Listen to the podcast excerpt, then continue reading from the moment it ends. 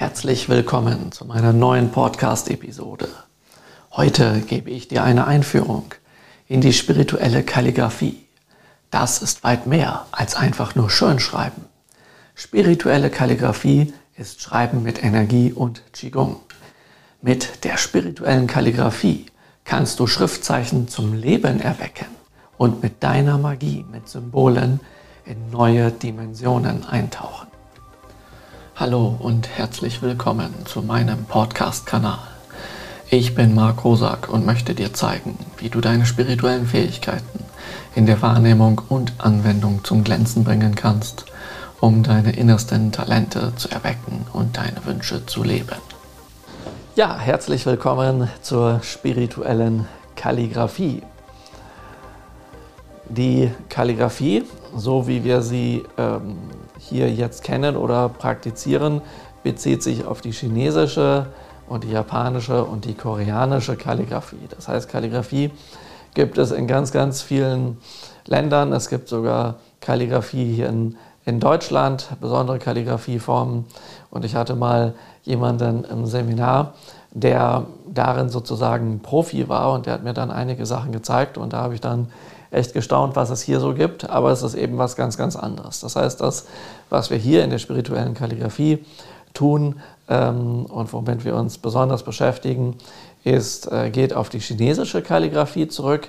Jedoch, wenn ihr auch mit anderen Kalligraphieformen arbeitet, wie ihr zum Beispiel dem, was es hier in Deutschland so gibt, an überlieferten Sachen oder aus noch anderen Ländern, dann könnt ihr einen Teil davon darauf übertragen. Und zwar genau den Teil, der sich spirituell nennt. Warum ist das so? Ganz einfach, weil wenn ihr äh, die Entstehung von verschiedenen Schriften euch anschaut, dann werdet ihr erkennen, dass es viele Schriften gibt, die nicht dafür entwickelt wurden, damit Buchstaben und äh, oder Zeichen zu schreiben, um damit Wörter und Texte zu schreiben, um eine Sprache auszudrücken, sondern sehr viele Schriften wurden dafür entwickelt, dass sie und die Art zu schreiben wurden dafür entwickelt, dass man sie in Ritualen verwendet. Und in mehreren Ländern ist das so, dass es also für Jahrhunderte, Jahrtausende für Rituale genutzt wurde und erst später zur Schreibschrift für die Sprache wurde. Ja? Und ähm, genau das trifft hier auch auf die ähm, chinesische Schrift zu, die dann später von Korea und Japan übernommen wurde, obwohl die dann ähm, sich dann oder und äh, die sich dann aber noch zusätzlich eigene Schriftarten ausgedacht haben, die sie nun bis heute in Kombination sozusagen mit dem Chinesischen benutzen. Und das ist heutzutage natürlich dafür da, dass man ein Buch, eine Zeitung lesen kann, sich was schreiben kann und solche Sachen. Aber früher war es eben für Rituale. Der Unterschied dieser chinesischen Schrift zum Beispiel zu unserem Alphabet besteht darin, dass es eine Ikonschrift ist. Das heißt, ihr kennt sicherlich das Wort Icon, ja, ein Ikon oder eine Ikone, ja, wo ihr ein Abbild habt. Das heißt, es ist eine Bilderschrift zu großen Teilen. Nicht nur, aber zu ganz großen Teilen. Das heißt, jedes Schriftzeichen zeigt ein kleines Bild. Ja? Also so ein stilisiertes Bild kann man sagen. Ja? Da werde ich euch nachher auch einige ähm, Beispiele hier an das, an das ähm, Flipchart anschreiben, äh, dass, ihr das, dass ihr das sehen könnt, ja? wie, das, wie das die Leute früher gemacht haben, wie die sozusagen ein Schriftzeichen entwickelt haben ja, und wie man eben aus einer ganz einfachen Zeichnung dann zu einem Schriftzeichen gekommen ist. Ja. Und das haben die gemacht, damit ähm, sie damit Rituale durchführen können. Ja. Zum Beispiel die ältesten chinesischen überlieferten Zeichen ähm, sind die sogenannten Orakelknochenzeichen. Das heißt, man hat zum Beispiel einen Knochen genommen, so einen flachen Knochen oder einen Schildkrötenpanzer oder sowas. Und dort hat man dann diese ersten Schriftzeichen eingeritzt und diesen äh, Knochen oder diesen Schildkrötenpanzer dann mit einer Fragestellung erhitzt, im Feuer erhitzt, um dann zu sehen, wo gibt es innerhalb dieser Schriftzeichen dort äh, zum Beispiel einen Riss oder wo bricht das auseinander. Und Jetzt stellt euch vor, es gibt ein Zeichen für Baum, ein Zeichen für einen kleinen Wald, ein Zeichen für einen großen Wald. Ja? Dann gibt es Zeichen für Fluss und für Berge und sowas. Und dann gibt es auch noch Zeichen für Namen von Leuten. Und dann haben wir gesagt, okay, ähm, wir zeichnen jetzt mal quasi eine Karte auf ja, mit Flüssen, Bergen, ähm, Dörfern, Reisfeldern ja, und, äh, und, und Bäumen und Wäldern und sowas alles. Und ähm, ein bestimmtes Bereich, äh, ein bestimmter Bereich ist dann ähm, gehört jetzt der Familie Zeng zum Beispiel. Ja? Und äh, ein anderer, der Nachbarbereich, da heißt, ist dann eben Zock. Ja? Und, ähm, ähm, äh, und dann noch einer ist eben Chong. Ja? So, und dann haben wir also Zeng, Chong und Zock. Ja? So, und nun überlegt sich der König Zeng, ob er über den Fluss gehen soll, um äh, König Chok ähm, anzugreifen. Ja? Ähm, und, äh, und vielleicht auch noch äh, König Chong. Ja? So. Und ähm, jetzt, wenn das nun da reingelegt wird und in einem Rahmen eines Rituals praktiziert wird, dann kommt es eben vor, dass äh, Risse entstehen. Und wenn jetzt zum Beispiel der Riss durch ähm, das Gebiet des Fragestellers geht, ja, oder sogar durch den Namen Zeng geht, ja, ähm, dann weiß der, dass er ganz schnell, wenn er das probiert, Chong und Zack kriegen wird. Ja. Ähm, das macht er nämlich Zing, Zang, Chok und der ist platt. Ja. Und ähm, ja, da weiß er also, das ist nicht so gut, diesen Angriff zu starten. Ja. Und sowas haben die zum Beispiel ähm, gemacht, ganz viele Sachen. Also das sind sozusagen die, die ältesten Schriftzeichenüberlieferungen, sodass wir ganz sicher sind, das wurde ursprünglich für Rituale benutzt. Dem aber nicht genug. Es gibt dann noch den, den ähm, schamanisch-magischen Daoismus, ja, auch Taoismus hier ausgesprochen, wo äh, ja, heute wird probiert, oft zu erklären, dass es sich dabei mehr um eine Philosophie handelt, mit speziellen Weisheitsbüchern und dergleichen. Aber wenn ihr da genauer reinschaut, dann seht ihr, dass es da sehr wohl auch um Magie geht. Und das wird heute aber nicht Magie genannt, sondern das nennt man Qigong, Feng Shui und TCM zum Beispiel. Das alles kommt aus diesem schamanisch-magischen Daoismus und da will man natürlich nichts davon wissen, dass das was mit Magie und Okkultismus, Esoterik oder Geheimlehren zu tun hat. Aber genau damit hat es was zu tun. Und äh, darin werden Schriftzeichen eben so auch benutzt, um jetzt äh, zum Beispiel einen Schutz aufzubauen oder um eine Krankheit zu heilen ähm, oder um etwas abzuwehren. Da werden auch Schriftzeichen äh, kombiniert, also quasi in sowas würde man hier im Westen sagen, äh, zusammengebunden, ja, wie Binderunen oder äh, zu Sigillen zusammengesetzt und solche Sachen. Also gibt es ähm, auch entsprechende Methoden. Und in der Reiki-Heilmethode gibt es ja die Reiki-Symbole und die dort verwendeten Schriftzeichen, besonders das Fernkontaktsymbol, äh, ist so ein äh, daoistisches Zeichen sozusagen, welches sich aus mehreren äh, Zeichen zusammensetzt und durch die Art, wie es zusammengesetzt wurde, durch die Bedeutung, die dort hintersteht und die Art, wie es quasi in Energiearbeit eingebunden ist, wissen wir heute ganz sicher, das habe ich im Laufe der Jahre herausgefunden über diverse Forschungen, dass es sich dabei um daoistische, schamanisch-magische Praktiken handelt, nämlich eine Art Talismantechnik. Und es reicht eben nicht aus, dass man diese, dass man diese, äh, diese einfach nur aufschreibt und dass die dann wirken. Also die wirken nicht aus sich selbst heraus, aber die wirken teilweise aufgrund der sogenannten Gedankenformen. Das heißt, ein einfaches Schriftzeichen, welches für einen Berg steht, können sich viele Leute gut merken und immer wenn sie an dieses Zeichen denken, füttern die das quasi mit Energie. Und dadurch, und zwar mit der Idee eines echten Berges, das ist die Energie, die dort reingeht. Und dadurch, dass die echte Bergkraft in das Zeichen Berg hineinkommt, führt das ganz einfach dazu, dass das wirklich auch nicht nur in Form eines Zeichens, sondern auch von der Kraft her einen Berg symbolisiert oder sogar repräsentiert. Ja? Und deswegen, wenn man jetzt äh, das Zeichen Berg äh, nutzt im ähm, einem Energie, energetischen Kontext für jetzt ähm, Geistheilung, für Schamanismus, für Magie und was es da alles gibt, Kujikiri und, und, und, dann heißt das, dass dieses Zeichen quasi eine gewisse ja, Note damit reinbringt, äh, um eine bestimmte Wirkung zu erzielen. Und so haben wir zum Beispiel im Kujikiri, das heißt das Schneiden der neuen Zeichen, oder auch dann fortgeschritten das Kuji-In, die neuen Siegel oder die neuen Mudras. Dort gibt es eben neun Schriftzeichen und jedes Schriftzeichen hat eine Bedeutung.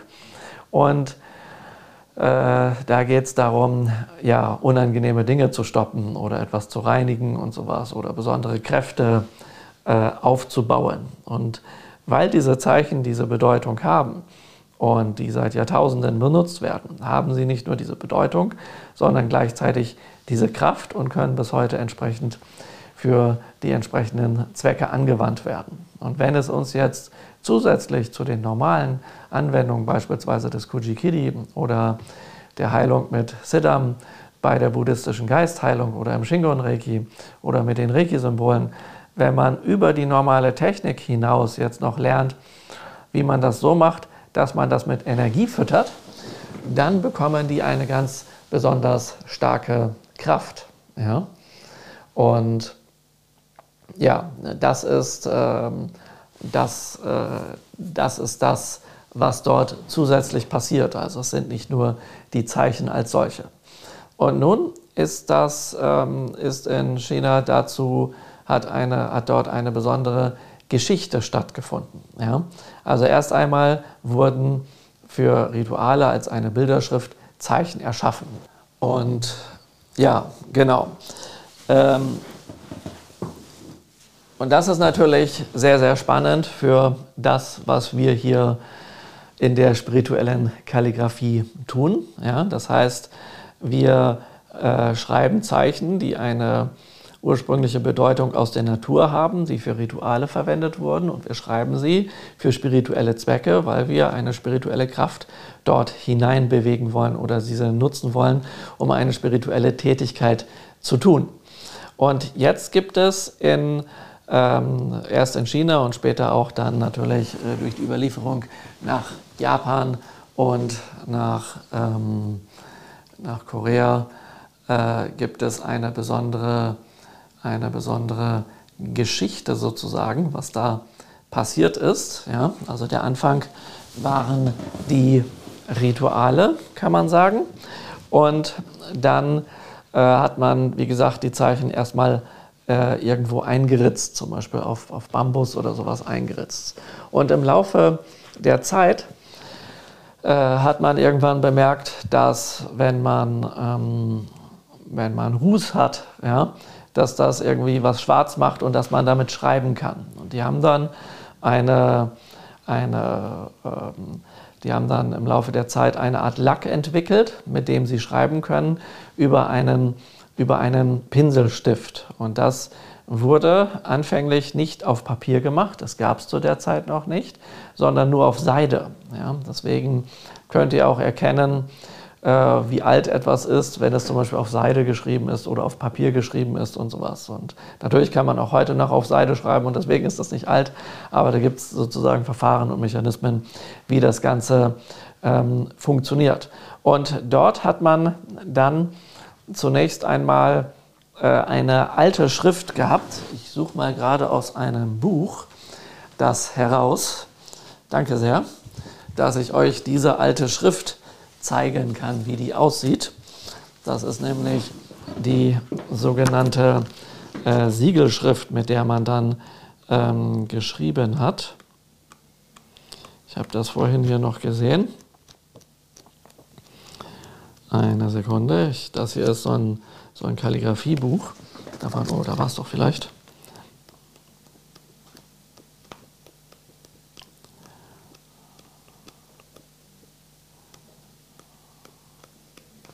Na, das ist ja oft so, dass wenn man etwas sucht, dann findet man es nicht unbedingt. Genau, das hier ist die sogenannte ähm, Siegelschrift. Ja? könnt ihr, denke ich, jetzt ganz gut sehen. Ja? Und So, kannst du besser sehen? Ja, genau. Und ähm, da habt ihr recht klobige äh, Zeichen sozusagen und ähm, die wurde dann benutzt, dass man zum Beispiel eine rote Paste nimmt und in einen Stein ähm, oder in ein Holzstück Schriftzeichen einritzt und dann diese Paste drauf tut und dann konnte man damit Stempel machen. Ja? Das war sozusagen eine, eine Weiterentwicklung. Ja? Und darauf kam dann die Entwicklung in Richtung Pinsel. Und man ging dazu über, entweder in dieser Siegelschrift zu schreiben oder in einer anderen Schrift, nämlich ähm, in dieser Schrift hier, äh, wo man nicht so sehr auf, Moment, ist das jetzt die richtige? Äh, nein, das ist nicht die richtige, sorry. Wo ist sie denn jetzt hin?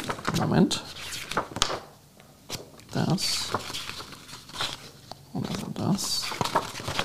Ah doch, das war doch die richtige. So, ja, also hier diese Schrift, ähm, wo man ganz einfache äh, Striche sozusagen gemalt hat, um dann diese, diese Schrift darzustellen und ähm, um darin alles zu schreiben. Und was wir jetzt machen, ist sozusagen, wir gehen durch eine 6000 Jahre alte Geschichte. Ja?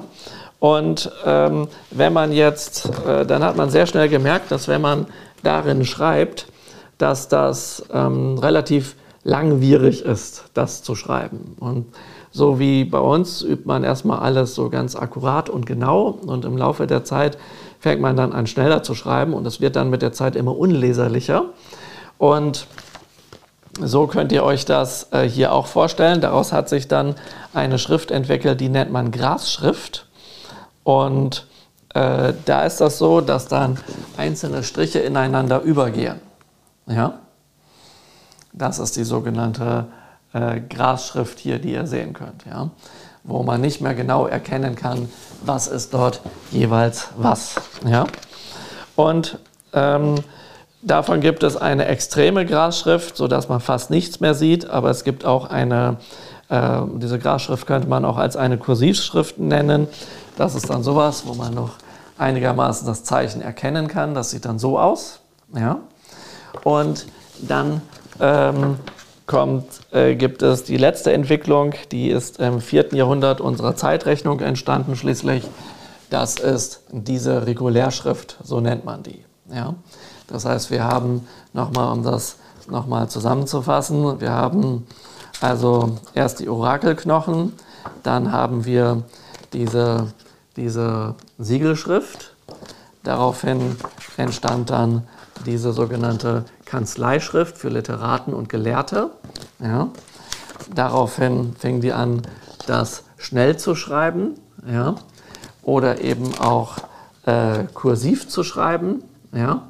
Und dann gibt es eine Geschichte, die ich euch jetzt erzählen möchte von Wang Shiji. Wang Shiji ist ein ähm, Literat, ein daoistischer Literat, ähm, aus China, der im äh, 4. Jahrhundert lebte. Und der hatte, äh, Wang steht für König, also der Herr König sozusagen, der Herr König Shiji mit Vornamen. Ja. Der hatte die Idee gehabt, dass er eine Party macht mit anderen Literaten in seinem Anwesen und dort hat er einen schönen Garten, wo ein Bächlein durchgeht, der sich so äh, herumschlängelt und dann hat er mit denen auf dieser Party quasi ein schönes Spiel gemacht. Alle setzen sich an diesen Bach heran und nun ähm, setzt man schwimmende Reisschnapsbecher auf den Bach, die dann dort entlang schwimmen und wenn die zu einem, der am Bach äh, sitzt, ähm, dort hingeschwommen kommen, dann darf er diesen Becher nehmen und diesen austrinken und ähm, sofort ad hoc aus diesem Moment heraus, aus diesem Gefühl und diesem Moment heraus ein Gedicht komponieren und aufschreiben. Ja? Und dann haben sie sich dort eben ordentlich äh, ein gebechert am Fluss und äh, viele Gedichte aufgeschrieben. Und das war eine ganz tolle Party und dieser Wang Shiji am Ende des Tages war dann in seinem Pavillon, in seinem Garten und war ganz zufrieden. Und ähm, dieser Pavillon heißt auch der Orchideenpavillon, weil er so einen Orchideengarten dort hatte. Und dachte sich, ja, also zu diesen ganzen Gedichten, die er gesammelt hat, die ja so schön sind und sowas, möchte er jetzt ein Vorwort schreiben und dieses, dieses Vorwort dann in ähm, sozusagen, ach so, und hinter dieses Vorwort klebt er dann all die ganzen Blätter mit den Gedichten. Ja? Und daraus ist das ähm, sogenannte Vorwort des Orchideenpavillons entstanden. Ja? Und das ist, ähm, ist das berühmteste Schriftstück überhaupt der Kalligraphie aus China. Wir wissen nicht genau, ob das Original äh, erhalten geblieben ist, aber es äh, wurde, also die Art, wie der geschrieben hat, war sozusagen eine, ähm, ist die Entwicklung dieser neuen Schriftart, die man heute Regulärschrift nennt, worauf auch ähm, zum Beispiel Zeitungsschrift basiert oder Printmedien und solche Sachen. Ja? Und das ist eine ganz, ganz besondere Schrift, die es in der Form noch nicht geben, gegeben hat, die wunderschön ist, mit der man, wenn man heutzutage Kalligrafie lernt, anfängt. Und hier im spirituellen Kalligrafie-Seminar üben wir sozusagen uns auch in dieser Schrift. Dazu gibt es zwar dann auch wieder verschiedene Stile innerhalb der Schrift, aber es ist sozusagen eine. Und wir nehmen eine Schriftart, die sich daraus entwickelte, die aber aus dem 12. Jahrhundert ist. Sozusagen noch eine Weiterentwicklung, die sehr, sehr schön ist, die ich selber von meinem Kalligrafielehrer, ähm, einem Zen-Mönch aus Japan, gelernt habe, der unglaublich schön schreiben kann und der gehört zu diesen Talenten. Wenn man den sieht, dann denkt man, das, das gibt es gar nicht, sowas hat die Welt noch nicht gesehen. Aber seit er vier Jahre alt ist, haben seine Eltern ihn motiviert, jeden Tag neun bis zwölf Stunden Kalligrafie zu schreiben. Und deswegen kann der das so gut. Ja? Und daran sieht man wieder genauso, wie wenn wir hier einen begnadeten Pianisten haben. Wenn man jemand von früh auf sehr, sehr viel übt, dann wird er entsprechend äh, ja, Weltmeisterprofi sozusagen. Und wenn man ein bisschen übt oder sonst viel übt, kann man aber auch schon relativ gut werden. Ja? Und äh, von dem habe ich eben gelernt, nicht nur einfach schöne Zeichen zu schreiben, wie man das in Japan auch in der Schule lernt, wenn ich so schreiben würde wie ein Japaner in der Schule, dann bum bum, würde der das nicht so toll finden und sich tierisch aufregen. Ja? Auch ein Zen-Mönch kann sich mal aufregen. Ähm, das kommt durchaus vor. Ja? Und ähm, ja, ähm, und äh, der hat mir eben beigebracht, wie man das macht, dass diese Zeichen Kraft bekommen. Und diese Kraft entsteht jetzt aus ähm, aus mehreren Sachen. Einerseits ist es eine Energie, die man quasi durch den Arm, über die Hand, über den Pinsel mit der Tusche auf das Blatt bewegt. Andererseits ist es aber ähm, ist das noch ein bisschen ist das noch ein bisschen mehr, denn die, ähm, was man in China gemacht hat, ist, dass man nicht nur sagt, ich schreibe irgendwie in einer besonderen Schriftart und fertig, sondern man ist bemüht, im Stile eines Meisters zu schreiben. Das heißt, wer heutzutage in Japan oder China Kalligrafie lernt, kann das auf zwei Weisen machen. Entweder er lernt Schönschreiben und schreibt genauso, wie diese Schule des Schönschreibens das vorgibt, und dann sehen von allen Leuten alle Zeichen gleich aus oder auch gleich langweilig oder eintönig aus. Ja? So, weil das wirklich immer, immer gleich ist. Und die äh, sind leicht zu lesen, aber es hat nichts mit Energie zu tun. Es ist einfach nur eine schöne Form, sage ich mal. Ja? Und dann gibt es aber eben die, äh, achso, und das nennt man Schönschreiben in Japan. Und das heißt Shuji, also Zeichen üben, dass sie einfach gut aussehen. Und das ist das, was alle Japaner in der Schule lernen. Und dann gibt es äh, das Shodo, das ist der Weg des Pinsels. Ja? Und dann kann man sich fragen, was hat denn das mit dem Weg zu tun? Ja, dieses Do kommt aus dem Daoismus einerseits, das Dao, ja, heißt auf Japanisch Do.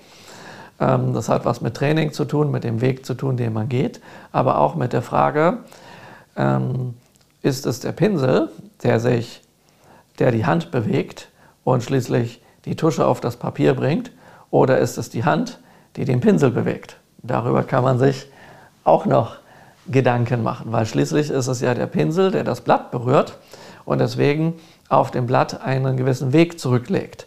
Und nun ist die Frage, wie entsteht diese Bewegung? Diese Bewegung entsteht einerseits dadurch, dass ich den Pinsel halte.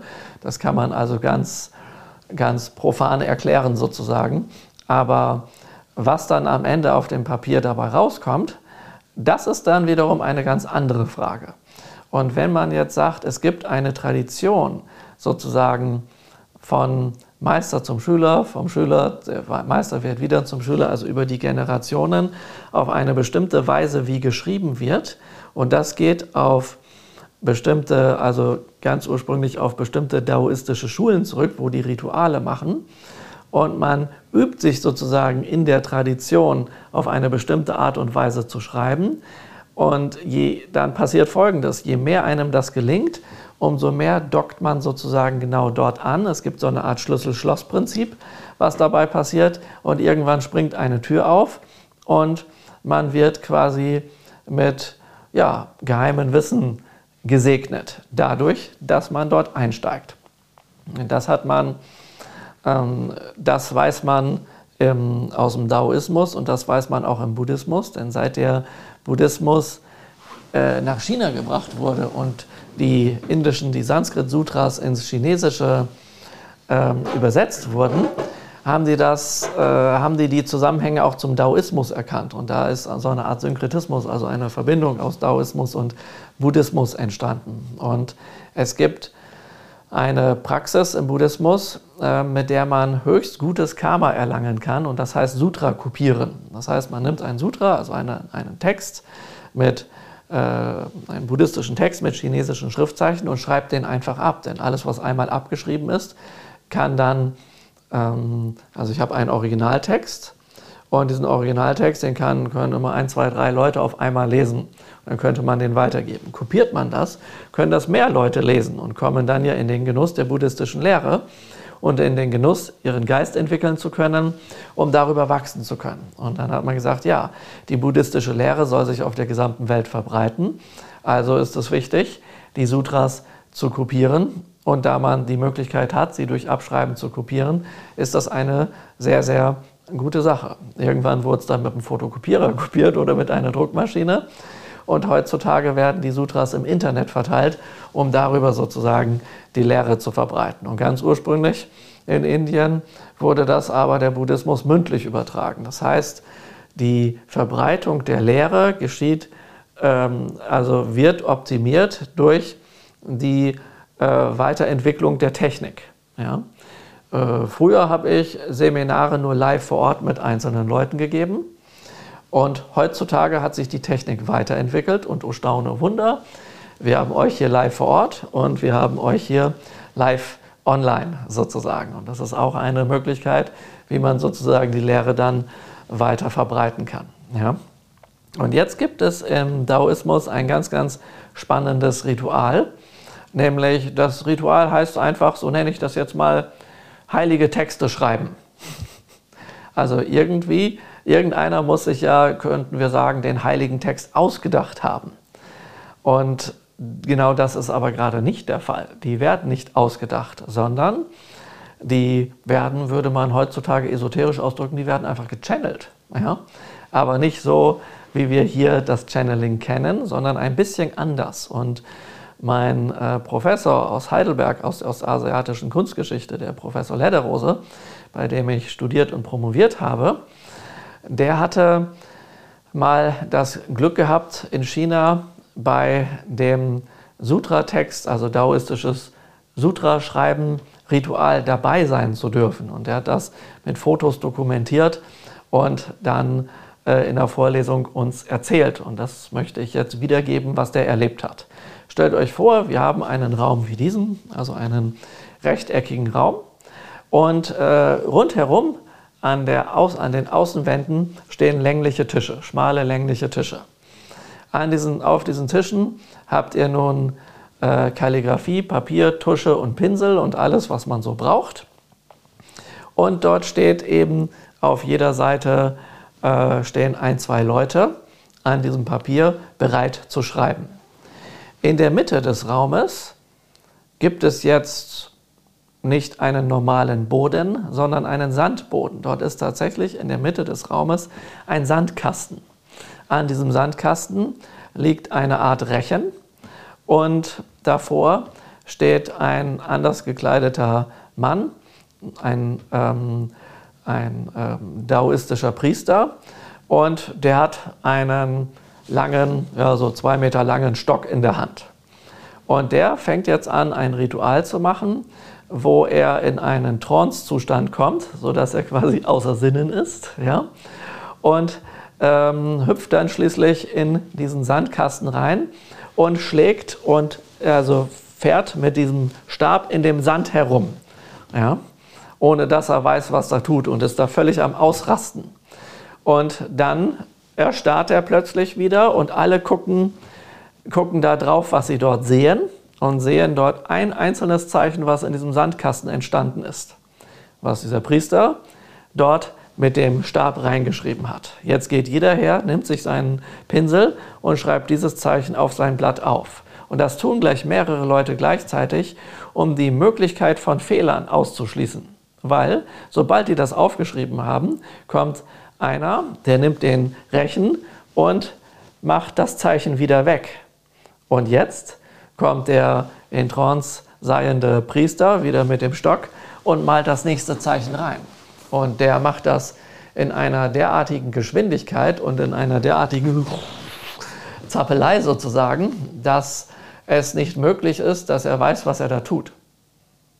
Er hat zwar irgendwann mal diese Schriftzeichen gelernt, ja, aber nun äh, ist dort ein daoistischer Spirit, der durch seinen Körper wirkt in diesen Stab hinein und dieses Schriftzeichen dort wuff, ja, in den Sand setzt, bevor das dann zu Papier gebracht wird. Ja, ja und dann entsteht mit der Zeit äh, dieser Text und dann werden die Texte verglichen, ob es irgendwelche Unterschiede gibt und darüber geredet. Und so sind die daoistischen Sutras entstanden. Das heißt, da geht nicht einer her, der hockt irgendwo im Gebirge rum und freut sich des Lebens äh, und so und äh, ist dann ganz weise und klopft ein paar Sprüche, sondern das wird auf die eben be äh, beschriebene Weise gemacht. Das heißt, es gibt die Variante, Texte zu schreiben aus dem Suff heraus, das hatten wir ja vorhin auch schon, aber es gibt auch die richtig äh, daoistische, schamanische Methode, das auf diese Art und Weise zu machen. Ja?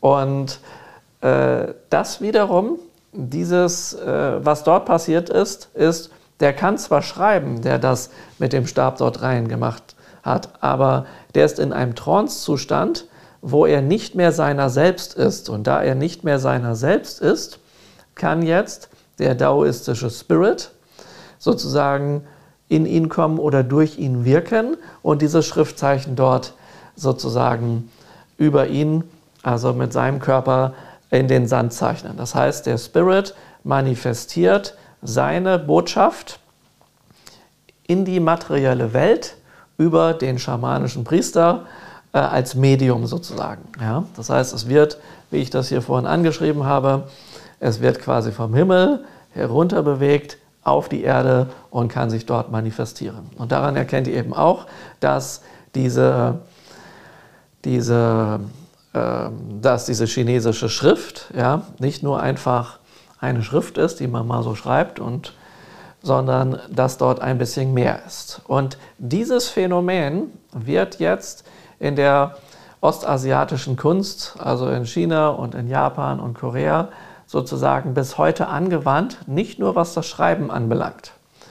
Ähm, wir haben hier zum Beispiel eine Skulptur von einem Buddha oder wir haben hier eine Skulptur von einem Drachen. Und jetzt kann man ja lernen, so eine Buddha-Skulptur äh, aus dem Holz herauszuschnitzen.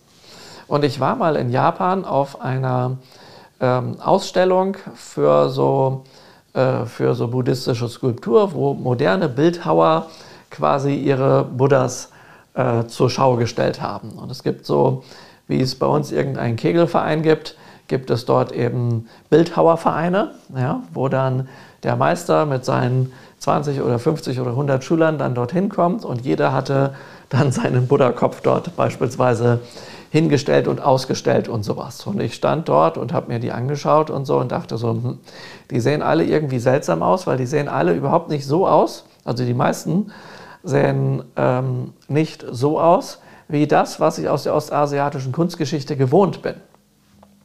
Wenn ich einen Buddha einen japanischen Buddha in einem Tempel sehe, dann hat er zwar menschliche Gesichtszüge, aber irgendwie sieht er ein bisschen entrückt aus. Nicht verrückt, sondern entrückt. Also irgendwas ist da anders, als dass ich sagen könnte, dieses buddhistische Gesicht ist dieser Mensch. Ja?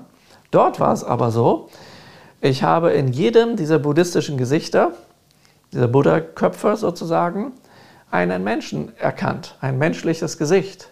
Und jetzt kommt's. Ich habe, also da standen viele Leute rundherum, also war ziemlich voll. Und ich habe viele Gesichter, die ich hier gesehen habe, in den Gesichtern der echten Personen, die da rumliefen, erkannt. Ja. Und dann habe ich mir das angeschaut und die Leute angeschaut und wieder einen angeschaut und den angeschaut und so weiter. Und dann fingen die auf einmal an, die da rumstanden, sich zu unterhalten. Die gingen nicht davon aus, dass ich Japanisch kann und die fingen sich an zu unterhalten und meinen, hey, dieser Ausländer, der guckt sich unsere, unsere Skulpturen aber echt genau an und sowas. Ja, und ähm, ich frage mich, warum der so komisch gafft und bla und blub und so. Und dann habe ich die auf Japanisch angesprochen und meinte, pass mal auf, ich erzähle euch jetzt was. Du hast diese Figur gemacht und du hast die gemacht und du hast die gemacht und du hast die gemacht. Ich konnte die allesamt bestimmen. Und dann waren die völlig baff, weil das konnten die selber nicht. Die wussten zwar, wer was gemacht hat, ähm, weil sie die Namen dazu geschrieben haben oder jeder wusste, was er selbst gemacht hat. Aber keiner konnte sich erklären, warum ich ihnen sagen konnte, wer was gemacht hat. Da meinte ich, ja, es ist ganz. Und dann wollten die wissen, woher ich das weiß. Ja? Und so. Und dann meinte ich, das ist ganz einfach. Dein Gesicht hast du einfach in dieses Buddha-Gesicht ge geprägt. Und du hast das Gesicht da reingemacht und du hast dein Gesicht da reingemacht. Du hast einfach nur, hast einfach nur euer Spiegelbild dort reingeschrieben. Ja? Und dann waren die völlig irritiert und überrascht. Ja? Ähm, wie das sein kann, weil sie das selber nicht gesehen haben und nicht wussten und so weiter. Ja? Und ähm, ja, also das war diese Geschichte. Und dann habe ich ähm, irgendwann mal einen äh, per Zufall in einer japanischen Fresskneipe einen Bildhauer kennengelernt, der das beruflich macht und davon lebt. Der wirkte völlig anders als diese Hobbybildhauer und er hat mich dann zu sich nach Hause in seine Werkstatt eingeladen, dass ich mir das mal anschauen kann. Und was ich dann gesehen habe, war wiederum sehr überraschend. Das sah dann exakt so aus wie das, was ich aus den Tempeln kannte. Und dann habe ich ihm diese Geschichte erzählt von den anderen Sachen. Meinte, ja, gut erkannt. Ja? Und er meinte, wenn er ähm, die Skulptur macht, also schnitzt, dann ist er gar nicht da. da meine ich, was heißt das? Sagt er, die höchste Disziplin bei, in diesen Künsten ist es, dass man alles vom eigenen Ich zurücknimmt. Jetzt, wenn es darum geht, einen Buddha zu erschaffen, dass man selber aus sich herausgeht und der Buddha in den Körper geht, dass der Buddha den Körper benutzt, um die Skulptur zu machen, dass der Buddha sich darstellt. Ja? Und äh, wenn man das mit dem Drachen macht, soll sich der Drache darstellen. Ja? Und sowas. Ja? Und das ist die große Kunst. Und wenn aber eben jemand anfängt, äh, so etwas zu machen, kann der Vorlagen haben, wie er möchte. Er hat sich selbst genügend im Spiegel gesehen und er ist in seiner Kraft, in seiner Energie und deswegen malt er oder ähm, ähm, schnitzt er sich selbst sozusagen, was er dort darstellt. Ja?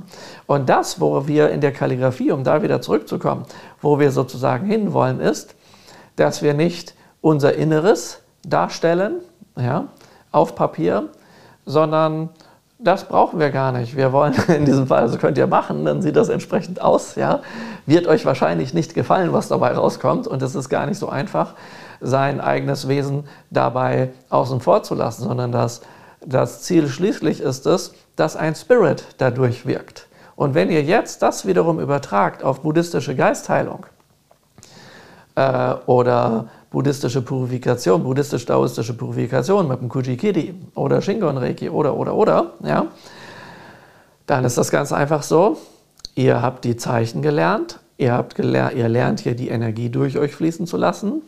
Und im Laufe der Zeit, wenn ihr euch auf die Praxis, die ihr dann in den anderen Seminaren vom buddhistischen Geistheiler oder Kuji äh, Kuji Meisterpraktiker, Meisterpraktiker und sowas oder Shingon Reiki Meister und dergleichen, äh, was ihr dort, dort an Technik und Know-how und Meditation und Einlassen und Trancearbeit und alles lernt, wenn ihr das hiermit kombiniert, habt ihr eben die Möglichkeit, dass nicht ihr irgendwelche Zeichen in die Luft malt, sondern dass das zum Beispiel der unerschütterliche Weisheitskönig Fudo Myo macht. Oder dass das Amida Buddha persönlich macht. Ja? Und dass die Kraft quasi boff durch euch wirkt. Ja? Das ist eins der hohen Ziele dabei. Ja? Und dadurch werdet ihr durch diese Praxis immer mehr zum Gefäß, ja? zum Medium. Ja? Ihr habt vielleicht mal hier diese Sutras, die hier äh, rumstehen, gesehen. Ich schwenke das da mal gerade hin. Und ähm, da gibt es ganz viele, viele Vasen hier. Diese Vasen stehen für das Gefäß, was ihr selber seid. Ja? Und dann da ist da so eine, so eine Lotusblüte, die für euer reines Herz steht, frei von Anhaftungen, die nichts mehr damit, ähm, äh, also die Anhaftungen haben ja nichts mit euch zu tun, das sind einfach eure Geistesgifte, eure Illusionen, die euch sozusagen vom, vom Glück abhalten, ja, von der Glückseligkeit und sowas, ja, und euch vom Weg abbringen. Ja. Wenn ihr ein reines Herz habt, so rein wie ein Lotus, auf dem sich kein Staubkorn absetzen kann, dann seid ihr, wie man dort sieht, ein entsprechend gutes Gefäß. Hier würde man sagen, ein Medium. Ja? Was macht ein Medium? Ein Medium kanalisiert eine Botschaft, eine Energie, ein Schriftzeichen. Ja? Oder, oder, oder. Und dadurch werden dann die Dinge, die wir hier tun, wirkkräftig. Und daran könnt ihr also auch erkennen, wie das kommt. Aha, von einer Ritualschrift ja, zu einer Schreibschrift. Aber das Rituelle gibt es immer noch. Und das ist ein, ist ein Phänomen, was wir hier im Westen äh, seltenst vorfinden, aber wo wir das große Glück haben, dass das in Japan zum Beispiel erhalten geblieben ist. Und ich habe das große Glück, das gelernt zu haben. Und ihr habt das große Glück, dass ich euch das beibringen kann, dass ihr sozusagen auf diesem Wege eure magischen Fähigkeiten, eure spirituellen Fähigkeiten drastisch erweitern könnt, um damit zu purifizieren, zu heilen, zu zaubern, ja, äh, euch zu entwickeln oder was auch immer ihr damit vorhabt. Ja. Also damit kann man ganz tolle Sachen machen und genau das wollen wir hier tun und dafür ist die spirituelle Kalligrafie da und deswegen ist das auch spirituelle Kalligrafie und nicht nur einfach Kalligrafie und nicht einfach, ah ja, der macht einfach spirituell davor, dass es irgendwie anders klingt, aber dann malt man auch nur Zeichen. nein, nein, das ist es eben nicht, sondern wir wollen mit der Zeit probieren, dass wir diese kanalisieren können und dafür lernt ihr hier diesen ganz besonderen Baustein. Ja, das war mal eine kleine Einführung in die spirituelle Kalligraphie.